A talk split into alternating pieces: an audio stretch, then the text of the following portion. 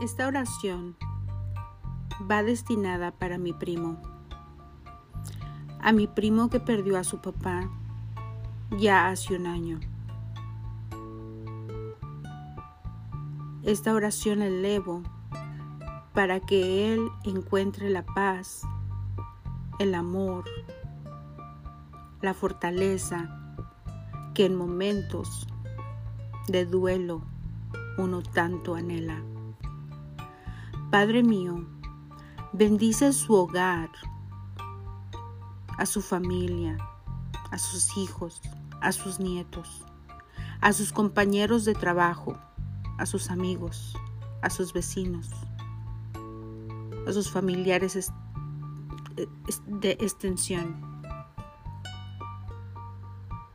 Bendícelos, pero sobre todo, pon en Él la visión, Padre mío, que tú tienes como su Hijo, ya que somos creación tuya y nosotros estamos aquí por una misión que hemos cumplido, estamos cumpliendo o vamos a cumplir. Porque esa misión nosotros impactamos en diferentes aspectos de la vida, con diferente gente, a veces con gente que no conocemos.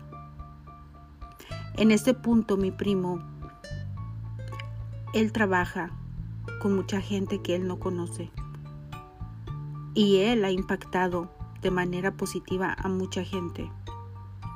Ha ayudado a esa gente a lograr tantas cosas, como el llegar al trabajo temprano, el llegar a salvo, el protegerlos, el tratarlos con amabilidad. Ese ser tan amoroso, ese ser que lo define como hombre, como persona, como esposo, como padre, como abuelo y sobre todo como un hijo. Un hijo que fue formado con el amor. Un hijo al que se le dio todo conocimiento, toda enseñanza a vida y por haber por parte de mi tío. En este momento, mi tío ya no está con nosotros. Ahora está a tu lado, Señor. Pero a las personas como mi primo, que están en esta tierra, sufriendo, llorando, llorando por esa partida, porque se ha quebrantado el corazón, Señor. Te pido que los sanes, te pido que los sanes, que lo llenes de tu amor, que lo abraces con el fuego de tu amor, Señor, para que su, para que su mente sea renovada y al momento de ser renovada, nuevas ideas van a llegar, Señor, nuevas metas, nuevos proyectos, del cual Él va a poner esa energía enfocada y va a hacer un gran impacto. Va a cambiar, va a trascender con su familia. Que Él no vea límite, Señor, sino al contrario. Que todo lo que Él esté viendo, tú le des las herramientas, las personas, las palabras, para que Él pueda comunicar lo que Él siempre ha anhelado, para que su familia tenga todo lo necesario, para que nunca les falte dinero, para que sus finanzas sean saludables, para que siempre exista la felicidad, para que la duda no entre a su casa, para que el miedo tampoco, que no entre y que cuando quiera entrar, tú derrames sobre él, sobre su familia, la fe de las cosas que no podemos ver, la esperanza de lo que queremos que pase y sobre todo el amor que abunde entre nosotros, entre ellos como familia. Solamente tú, Papá Dios, solamente tú le puedes dar lo que Él tanto necesita, que es la tranquilidad espiritual para que sane la herida de cuando partió su papá, de cuando partió mi tío. Llénalo de tu amor, llénalo de tu luz.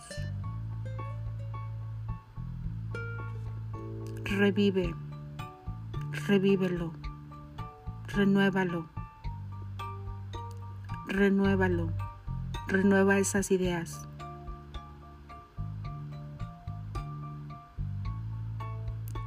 Recuerda que eres luz y al ser luz, la oscuridad no existe. En el nombre de Jesús, te mando un abrazo, un fuerte, fuerte abrazo donde quiera que estés. Pero sobre todo recuerda que cuando te sientas solo, triste, abrumado, con preguntas que no tienen respuestas. Ponte a los pies de Cristo. Platica con Él. Inicia esa relación.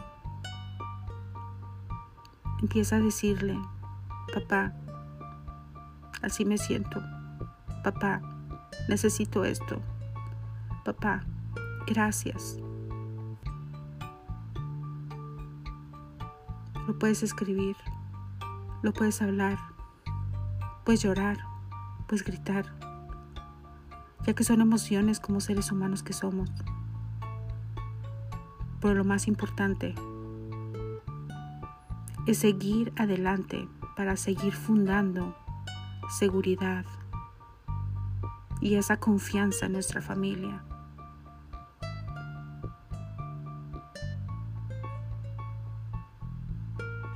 En donde el mal no reine, sino que siempre reine la paz, ante todo y en todo momento.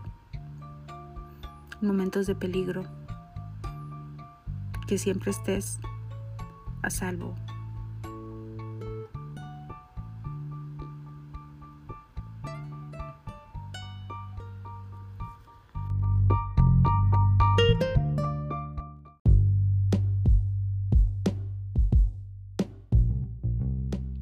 Preocupación versus ocupación.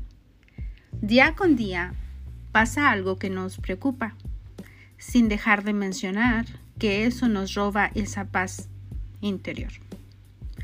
Te invito a que te ocupes, del cual esto trata de que elimines el pre de eso que te aturde en este momento y que te ocupes en algo que te puede ser, en algo que puede ser transformado Solo recuerda, la situación puede cambiar de acuerdo a la forma que ésta se procesa, del cual la acción hará la diferencia de lo que nosotros tenemos en control.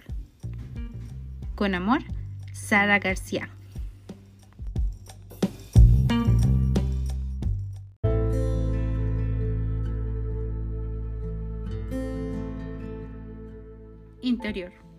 Con el paso de los años, la madurez es nuestra aliada para ver las cosas desde otra perspectiva. Quiero repasar mi pasado para recordar memorias, pero sobre todo el recordar momentos de personas que han sido parte de mi travesía. Es fantástico cómo nuestro cerebro guarda imágenes y recuerdos que pueden ser activados a través de aromas, colores, sabores y nos damos cuenta de que los cinco sentidos nos permiten hacer conexiones. Mirar, hablar, tocar, sentir, oler.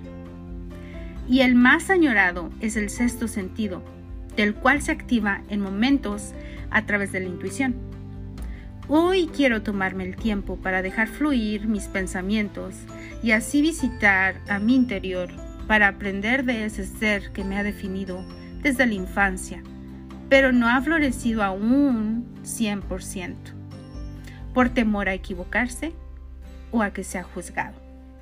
Pero sobre todo, hoy quiero tener y mantener esa paz interior, más aún en momentos como estos en donde se está viviendo mucho dolor y desconexión en nuestra sociedad. Por lo que el costo más caro es el no descubrir talentos natos y el no desempeñar habilidades que son las que nos distinguen como las personas que somos.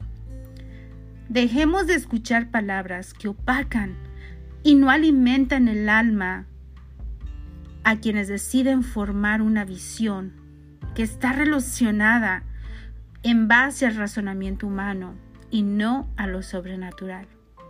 Caminar con fe y tener una esperanza de que se van a descubrir y a seguir puliendo talentos natos como cuáles.